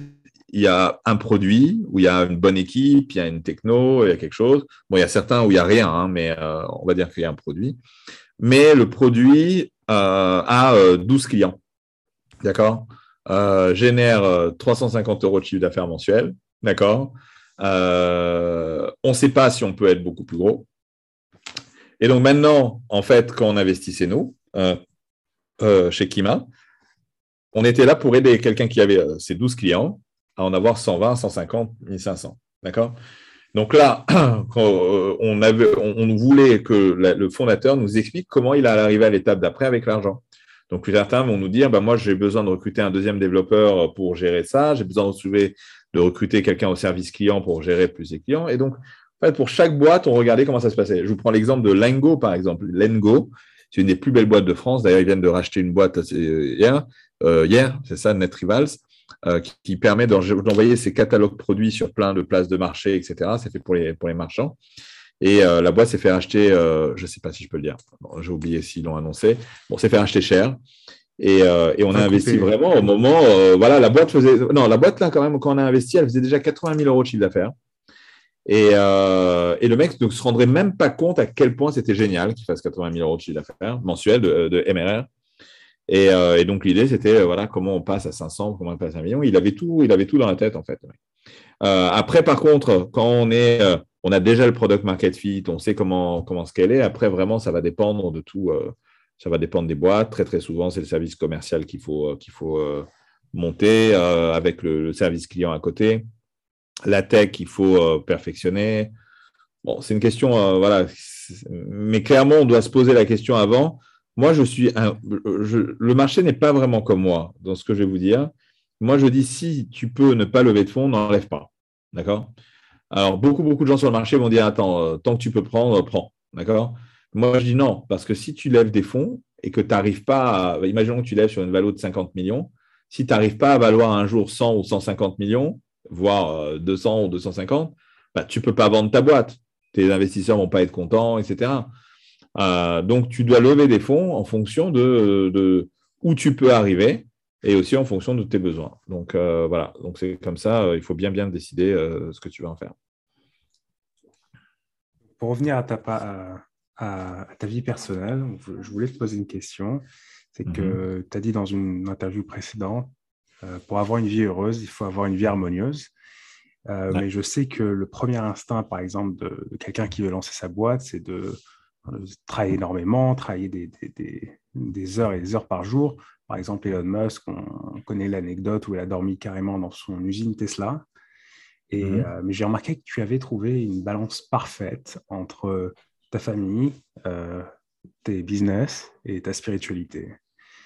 Pour nos auditeurs, est-ce que tu pourrais les conseiller par rapport à comment atteindre une telle harmonie de vie voilà, quand, par exemple, on connaît tous les imprévus qui vont avec la création d'une boîte Alors déjà, première chose, ne pas vouloir être Elon Musk. D'accord? Euh, Ça veut dire que je ne peux pas vous avoir une vie harmonieuse et monter une boîte qui vaut des milliards, euh, qui est cotée, euh, qui, a, voilà, qui est internationale, etc. Donc moi, je n'ai pas monté des boîtes comme ça. Et c'est complètement intentionnel. Je ne sais pas si j'aurais été capable, il hein, faut, faut, être clair, faut être honnête, mais c'était absolument pas mon, mon, envie. donc en fait, je, je, je prends mes décisions en fonction de justement cette harmonie. C'est est-ce que maintenant, si je travaille plus, ça va m'empêcher d'étudier? Donc, comme j'ai expliqué, j'étudie beaucoup le Talmud. Euh, ça va m'empêcher d'étudier. Est-ce que si je prends cette, décision, euh, je vais voir moins mes enfants, etc., euh, etc. Et donc, en fait, tout est, tout est en fonction de ça. Et en fait, quand je négocie, à un moment, j'ai travaillé avec des, des, oligarques russes, Michael Friedman, qui le pauvre est partie des, listes noires là en ce moment, et d'autres d'ailleurs, d'autres de ses collaborateurs qui sont aussi en liste noire. Et j'étais membre de son board à Londres. Et euh, en fait, il voulait que j'aille au début, euh, toutes les semaines à Londres, faire un board euh, d'investissement, etc. J'aurais dit, regardez, il y, a, de la vidéoconférence. je veux qu'on signe dans le contrat que je ne voyagerai pas plus une fois tous les trois mois. Et on a signé dans le contrat. Ils sont, voilà, ils voulaient bosser avec moi et on a fait ça. Et au final, j'ai même un peu voyagé un tout petit peu moins que ça. Euh, donc en fait, euh, vraiment, ça veut dire toujours ne pas avoir l'argent en objectif, ne pas avoir envie de monter un projet trop, trop, trop, trop énorme qui va nous gâcher la vie. Euh, les divorces chez les entrepreneurs, c'est courant, voire les non-mariages, parce que voilà, a des mecs qui n'ont même pas le temps de se marier. Les enfants, les enfants qui voient pas leur père pendant des semaines, voilà. Moi, je pense, voilà, c'est un gros gâchis. Ma grande, grande fierté, c'est de voir mes enfants, de déjeuner avec eux tous les jours, euh, voire dîner, euh, même dîner avec une partie, euh, les grands. j'ai mon bureau, donc j'ai géré Kima. à côté, il y, a mon appart, d'accord, il y a notre maison. et on a, voilà, la famille qui est là. Donc, mes enfants m'ont toujours vu dans, le coin. Je voyage très, très, très peu. Euh, quand les gens me demandent de voyager, je leur, demande vraiment de justifier pourquoi tu as besoin qu'on se voit alors qu'on a Zoom. Avant, on n'avait pas Zoom, on avait utilisé Skype vidéo, euh, où j'ai utilisé les, vieilles plateformes. Euh, oh, je sais même comment ça s'appelle. Bon, les anciennes plateformes de vidéoconférence, Polycom, Polycom les vieux systèmes de vidéoconférence. On dit, voilà, on se voit. Alors les gens disent, ouais, mais c'est mieux, on se voit, on se prend un café, on serre la main. Je fais, non, non, non, non, moi je suis un insociable pas de problème, on bosse à distance et point.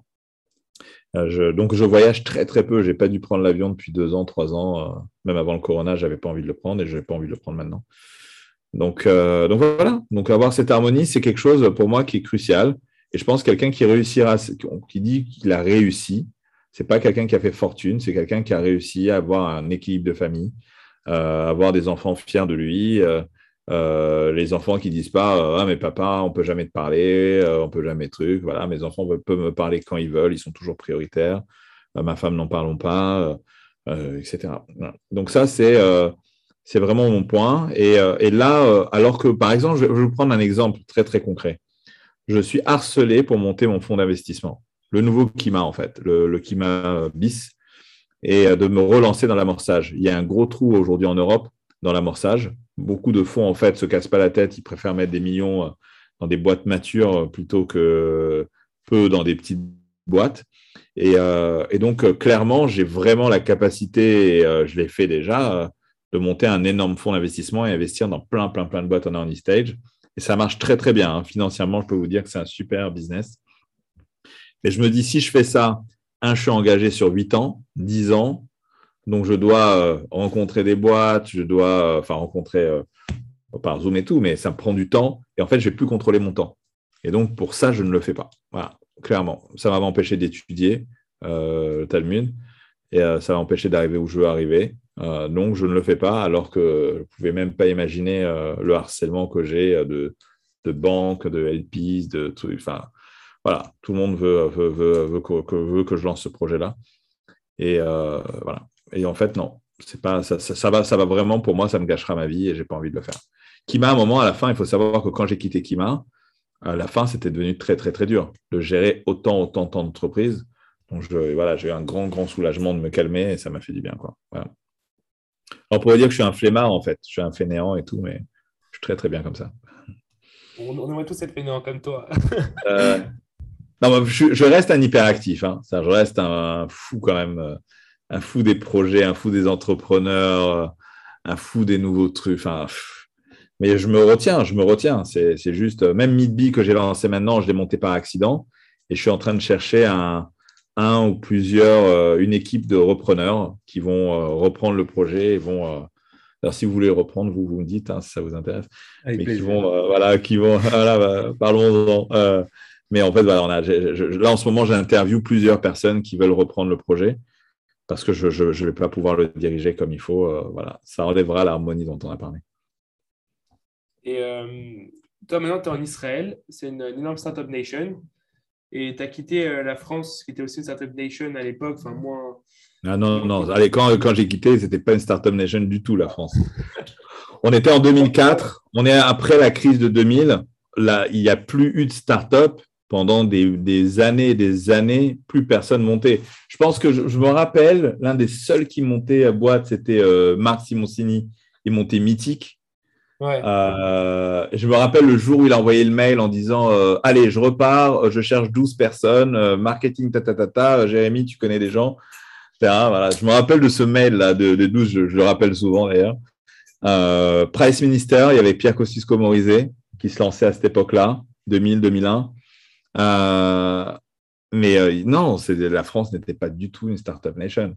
On l'a transformé en startup nation et moi, en fait, je trouvais les entrepreneurs français euh, et les, Français, euh, les devs, les, product managers, product designers, même si on n'y avait pas les noms encore, mais je trouvais les Français absolument géniaux avec des superbes idées, des super, voilà, tout, tout ce qu'il faut pour réussir. Donc, moi, j'ai beaucoup, beaucoup poussé, évangélisé. En fait, le fait de, voilà, euh, nous, les Français, on n'a absolument rien à envier aux Israéliens, on n'a rien à envier au monde entier, on peut faire, on peut monter des grosses boîtes. Donc, euh, on a monté, d'ailleurs, j'ai vendu la, première boîte française rachetée par Google, Sparrow. Euh, enfin, on en détenait 28%. Euh, j'étais le, c'est moi qui gérais la compta, quoi. Donc, et ça, c'était, c'était complètement incroyable à l'époque, en 2011, de vendre une boîte à Google quand on est une boîte française. Ils ne voulaient même pas en entendre parler. Je prends l'exemple de Deezer d'ailleurs. Deezer, j'avais proposé au patron des acquisitions de Google de rencontrer Deezer. Il me disait non, non, non, je veux pas un truc français, ça me prend la tête la France. je veux même pas les rencontrer, quoi. Donc voilà, ils ont bien fait. Ils valent, plus d'un milliard maintenant, mais C'est quoi, du coup, les plus grosses différences entre Israël et la France en tant que startup nation aujourd'hui? Alors, euh, regarde, je vais te dire, il y a cinq ans, il y avait énormément de différences. C'était, euh, il n'y avait pas d'internationalisation claire. Euh, l'ambition était beaucoup moins grande. On était, on baissait la tête. Euh, et les ingénieurs de haut niveau ne rejoignaient pas les startups. C'est-à-dire qu'il y avait des devs, des, petits développeurs dans les startups. Il y avait très, très peu d'ingénieurs, euh, voilà, des mecs qui font des maths, euh, des algos, du data science, etc. Tout ça, voilà, il n'y avait pas ça dans les startups. Et en fait, le, ce qu'on appelle la deep tech, en fait, en fait, les, le, changement qu'il y a eu sur le marché chez en fait, voilà, le monde entier, les grandes écoles, les mines, euh, les centraliens, les, euh, tous, les, tous, les, tous les ingénieurs, etc. Pour eux, maintenant, ils savent très bien que c'est dans les startups qu'il faut bosser. Et ça, ça, va, ça transforme les boîtes, ça crée des boîtes bien plus tech qu'avant. Euh, ça permet de scaler beaucoup plus, ça permet d'avoir d'avoir des, des, projets beaucoup plus ambitieux que juste une petite app qui fait A et B. donc voilà, donc moi en fait j'ai beaucoup évangélisé, j'ai beaucoup parlé, j'étais très très proche et je suis toujours très proche de Nicolas Dufour, le patron de la BPI, en lui disant aussi de regarder euh, tout le sujet des, de, la province. Euh, beaucoup pensaient que c'était à Paris que tout allait jouer, alors que clairement, euh, en province, il y a des mecs super. La province est complètement adaptée au monde de la tech, puisqu'en fait, nos clients, étant donné qu'ils sont sur Internet, bah, tu n'as pas besoin d'être où, où, il y a les embouteillages. Quoi. Donc, on n'a pas besoin d'être au cœur de Paris pour être là. va dans, reste à Nantes. Moi, j'ai fondé une boîte à Nantes j'ai investi dans, deux autres. Aujourd'hui, je viens de, on vient de vendre nos parts d'une de, nos boîtes nantaises euh, où on a fait x38 sur notre investissement. Je ne vais pas dire laquelle c'est. Euh, donc, euh, donc voilà, on a voilà, la province, etc. Tout ça. Donc en fait, la grosse différence, c'était la, deep tech face à justement aux, Israéliens qui, eux, faisaient euh, vraiment de la vraie, vraie deep tech. Il faut savoir que la première fois que j'ai assisté à un salon informatique euh, en Israël, en 2004, quand je suis arrivé ici, je ne comprenais absolument rien à ce qu'il racontait. Il y avait des algorithmes de compression, des trucs satellites, je sais pas quoi. Franchement, je comprenais rien. J'étais complètement largué. En fait, la France, on était très, très, très, très loin derrière. Alors qu'aujourd'hui, euh, voilà, un Français qui arrive en Israël, il comprendra ce qui se passe à peu près euh, voilà, à 90%. Euh, maintenant, pourquoi la France n'avance pas aussi vite qu'Israël? L'anglais, on est très nul en anglais très souvent. Donc, en fait, les racheteurs ne veulent pas racheter des équipes qui se parlent français toute la journée. C'est très, très dur pour les boîtes internationales. Deux, la France ne pousse pas au rachat par les boîtes internationales alors qu'en Israël, euh, les rachats internationaux, bah, c'est quand on a vendu à Google ou à Intel ou à Microsoft ou à truc, ça veut dire qu'on a gagné. Et euh, Netanyahu passe un coup de fil, a passé un coup de fil à Noam Bardin, euh, le fondateur de Waze, pas le fondateur, le, président de Waze, quand ils ont vendu pour un milliard à Google. voilà, le, Premier ministre appelle en disant bravo, super, tu as vendu à l'étranger. En France, si Yann Macron appelle super, tu as vendu à Google, il se fait lyncher. Il va se faire lyncher. Et ça, c'est c'est clairement, euh, clairement une grosse différence de culture. Maintenant, voilà, moi j'ai connu euh, euh, Octave Klaba, qui a fondé OVH. Je l'ai connu il y a 25 ans. Il parlait à peine français. il venait de Pologne. Et vraiment, quand j'y parlais à peine français, ça veut dire qu'on voilà, je, laissais parler pour comprendre ce qu'il voulait me dire. Quoi. Et, lui, c'était un ingénieur. Il a monté l'une des plus belles boîtes d'Europe. De, de, enfin, c'est le leader du hosting en Europe. Euh, voilà, attends, je vais voir dans la cour de bourse, 4 milliards. Voilà, la boîte vaut 4 milliards. Voilà, et lui, ça a été un des tout premiers à faire de la vraie tech, la vraie, des vraies boîtes de vraie tech. Et c'est voilà, on voit bien que ça, ça rapporte. Ça s'appelle comment la boîte? OVH. OVH. OVH, c'est le, c'est un des leaders de l'hébergement en Europe. C'est le leader de l'hébergement en Europe.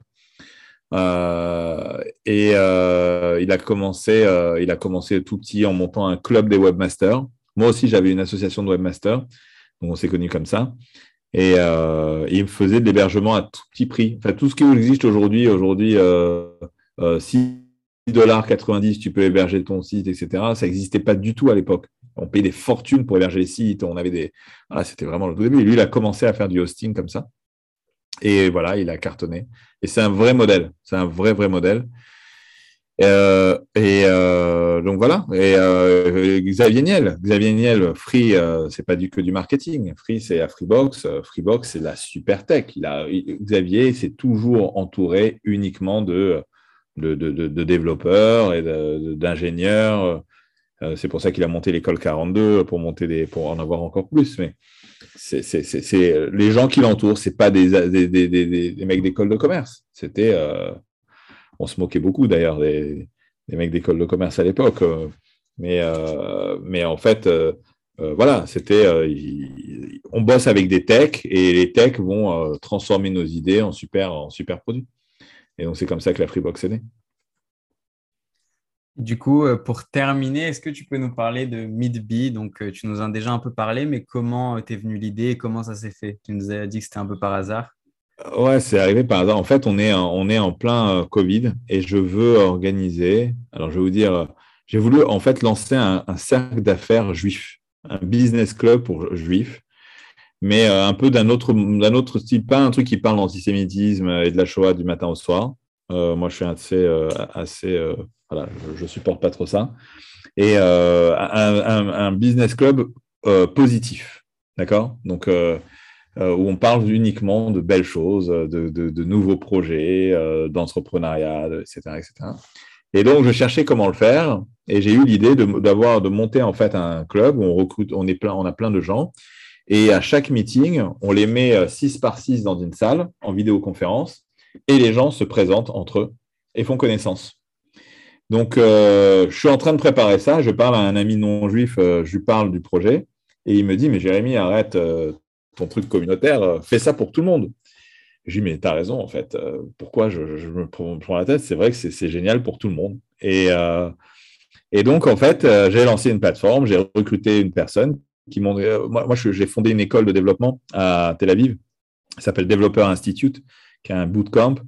Donc, j'ai recruté, j'ai recruté deux devs qui sont sortis de là-bas. Euh, bon, c'était pas une très bonne chose d'avoir que des juniors en, démarrage. J'aurais dû avoir un senior pour démarrer, mais en tout cas, on a démarré. Euh, et euh, voilà, on a monté une plateforme qui, euh, l'idée, c'est de réunir des gens et de faire en sorte à ce qu'ils se connaissent. On a des cercles internationaux, on peut se retrouver avec un Indien, un Africain, un Marocain, un Anglais, un Français en même temps. c'est absolument génial. Et on rencontre plein, plein de gens nouveaux qui ont tous quelque chose à présenter. Donc, en fait, si on est un professionnel, on, ne s'adresse pour l'instant que aux professionnels. Euh, on est en train de travailler sur un projet, d'ailleurs, je vais vous donner un petit scoop. On travaille sur un projet pour monter un cercle de scientifiques et de mathématiciens. je n'en dis pas plus, avec un grand institut. et l'idée, ça va être de, voilà, de réunir des gens qui ne se parlent pas beaucoup et qui ne parlent pas avec beaucoup de monde du tout, en fait, et de faire en sorte à ce qu'ils se connaissent et qu'ils puissent collaborer, euh, collaborer ensemble. Et moi, en fait, mon rêve, c'est qu'un jour, on ait un cercle euh, Iran-Israël, par exemple, où les entrepreneurs iraniens et israéliens font connaissance. Et avec ça, on fera la paix, peut-être. Euh, Russie, Ukraine, etc. Et voilà, l'idée, c'est qu'on on en permanence des gens qui se rencontrent. donc, on est un peu comme un site de dating, mais pro. Euh, l'avenir et l'avenir de la plateforme, ça va être, euh, ça va devenir quasiment une marketplace en fait, où euh, on va avoir des fonctions de matching. Et si moi je suis, je suis, je sais pas, patron d'une épicerie ou d'un supermarché, je vais dire voilà, je veux rencontrer des mecs qui ont quelque chose à me vendre, et pas, je vais rencontrer en permanence des gens qui vont me proposer des produits, un Africain qui fait des légumes séchés. un autre qui me fait du chocolat et l'autre qui fait du blé en Inde et je sais pas quoi, etc. Donc euh, voilà, on a des cercles internationaux, des cercles francophones, euh, des cercles euh, uniquement anglophones. Voilà, ça marche très bien. Ça se rapproche un peu de Shaper, non? Je ne sais pas si tu connais. Alors ouais, ouais. Alors ça pose de Shaper, mais en mode plus, je trouve un peu plus chaleureux. Shaper, c'est plus à la Tinder. Mais là, en fait, l'idée, c'est vraiment de se retrouver dans une salle en vidéo avec, avec six personnes. Et donc, on devient copain, on devient copain avec tous les gens avec qui on est là. Et au fur à chaque fois qu'on a une nouvelle un nouveau meeting, on rencontre encore des nouvelles personnes, des nouvelles personnes, et on se retrouve à avoir plein de, de gens. On s'est dit, tiens, on s'est rencontrés au Meetbee il y a trois semaines. Euh, j'ai pensé que tu pouvais avoir, tu pouvais m'aider à faire ci et ça, etc. Et euh, donc l'idée vraiment, c'est vraiment d'augmenter son network et pas uniquement de faire du matching. Donc euh, aujourd'hui, la plateforme ne fait pas de matching. Aujourd'hui, la plateforme, elle met en, random des gens face à face. il y a plein de gens qui me disent, wow, votre algo extraordinaire j'ai rencontré des gens, c'est exactement ce que je cherche, alors qu'en fait, non, l'algo, la seule chose qu'il fait aujourd'hui, c'est de ne pas faire rencontrer deux fois les mêmes personnes. Euh, mais à part ça, il fait pas du tout les choses. Mais, même en random, en fait, on rencontre des gens, euh, des gens étonnants, des gens avec qui on a des choses à faire. Certaines fois, en fait, c'est très intéressant aussi, quand on travaille dans un secteur, de rencontrer des gens de secteurs différents. Donc, euh, moi, je fais pas beaucoup d'immobilier, enfin, un petit peu, mais vraiment euh, pas pour, comme d'autres. Donc, rencontrer des mecs qui sont dans l'immobilier, qui vont raconter ce qu'ils font, euh, c'est absolument passionnant. Euh, des mecs qui, sont dans qui ont monté une société de, de chefs cuisiniers, l'autre qui a monté un resto, l'autre qui a monté une boîte dans la sécurité informatique ou dans la sécurité physique, garde du corps. Tout ce que je vous cite là, c'est des vrais exemples de gens que j'ai rencontrés sur Midby. des gens qui ont des agences de com, des gens qui ont des agences de vraiment de plein plein de métiers et en fait ça nous fait ça, ouvre énormément l'esprit, en fait, de rencontrer des gens différents. Et moi, c'est en rencontrant des journalistes informatiques que je, suis devenu journaliste informatique, c'est en rencontrant des entrepreneurs que je suis devenu entrepreneur. Euh, voilà, c'est en rencontrant des gens euh, qu'on se fait attirer on dit, bah, tiens, j'ai envie de ressembler à ça, j'ai envie de travailler avec ces gens-là. Voilà, j'ai rencontré un, un, mec au Maroc, un Marocain. Le mec, il a une énergie de dingue. Et euh, il fait plein de trucs. Et en fait, j'ai fini la réunion, j'ai dit, je sais pas ce que je vais faire avec ce mec-là, mais je suis sûr que je vais faire quelque chose un jour. Et, euh, je l'ai bien gardé, on est resté en contact. On n'a pas encore euh, trouvé, mais on, va y arriver. Mais, voilà, donc en fait, voilà, le Midbee, ça permet de rencontrer des pros. Et, en fait, il n'y a pas de lieu aujourd'hui sur Internet pour faire du vrai networking. Ça n'existe pas. Voilà, on peut en faire sur LinkedIn, mais en allant contacter les gens et en les dérangeant ils ne sont pas spécialement intéressés à être dérangés. Alors que sur Midbee, les gens viennent pour ça, pour aller rencontrer des gens différents. Et ça marche très bien. Et vous essayez de créer des communautés euh, parce que, en fait, je, me demande comment est-ce qu'on fait pour que vos clients, du coup, ils reviennent? Puisqu'une fois qu'on est venu deux, trois fois, quatre fois et qu'on a rencontré euh, des gens, est-ce que derrière, vous créez une communauté pour faire en sorte, en gros, qu'ils restent sur l'app? C'est une super question, Gary. C'est vraiment une super question. C'est notre, point aujourd'hui. On a plusieurs problèmes. Alors, on a des gens qui reviennent tout le temps parce qu'ils sont devenus accros, euh, vraiment une drogue. Et on a des gens, en fait, effectivement, après quatre meetings ou cinq meetings, ils se disent Regarde, j'ai rencontré tellement de gens intéressants que maintenant, il faut que j'arrive à bosser avec eux. Donc, donne-moi le, voilà, je ne peux pas euh, aller rencontrer euh, des centaines et des centaines, je n'aurai pas le temps de bosser avec tout le monde. Euh, donc, on a ces points-là, donc ça, c'est une chose. Mais on a aussi des gens qui vont se dire, OK, bon, regarde, j'ai rencontré 50, 100 personnes, ça suffit, voilà, j'ai mon réseau. Quoi. Donc, effectivement, on est en train de, travailler, de beaucoup réfléchir sur la phase d'après-meeting, comment faire pour qu'il y ait une vie après le meeting? Donc, pour qu'il y ait des rencontres physiques, pour qu'il y ait des réunions sur des sujets particuliers, euh, qui ne sont plus des réunions de présentation, mais pour euh, les gens iraient discuter euh, et échanger sur des problématiques. On n'a pas encore, là, ça fait partie des choses, on n'a pas encore trouvé la clé de comment le faire le plus parfaitement possible. Donc, c'est très bien, même si tu n'as pas participé au meeting, tu sais, tu sais déjà sur quoi on doit travailler en ce moment. Voilà, c'est une de nos priorités. Voilà. Génial. Bah écoute, on t'a pris euh, plus de temps que ce qu'on t'avait euh, promis, donc je vais oh te, on va te laisser. En tout cas, merci beaucoup d'avoir été avec nous sur cet épisode. C'était vraiment un plaisir de t'écouter et on souhaite euh, tout ce qu'il y a de, de, meilleur pour la suite. À vous aussi. Bah, c'est vous, en fait, la suite, c'est vous qui avez une plus grande suite que moi. Moi, je suis un vieux maintenant. Hein. Mais, euh, mais voilà, bonne chance à tous. Merci à tous d'avoir écouté cet épisode avec Jérémy Bérébi. On vous dit à très bientôt pour un nouvel épisode sur Zero to One.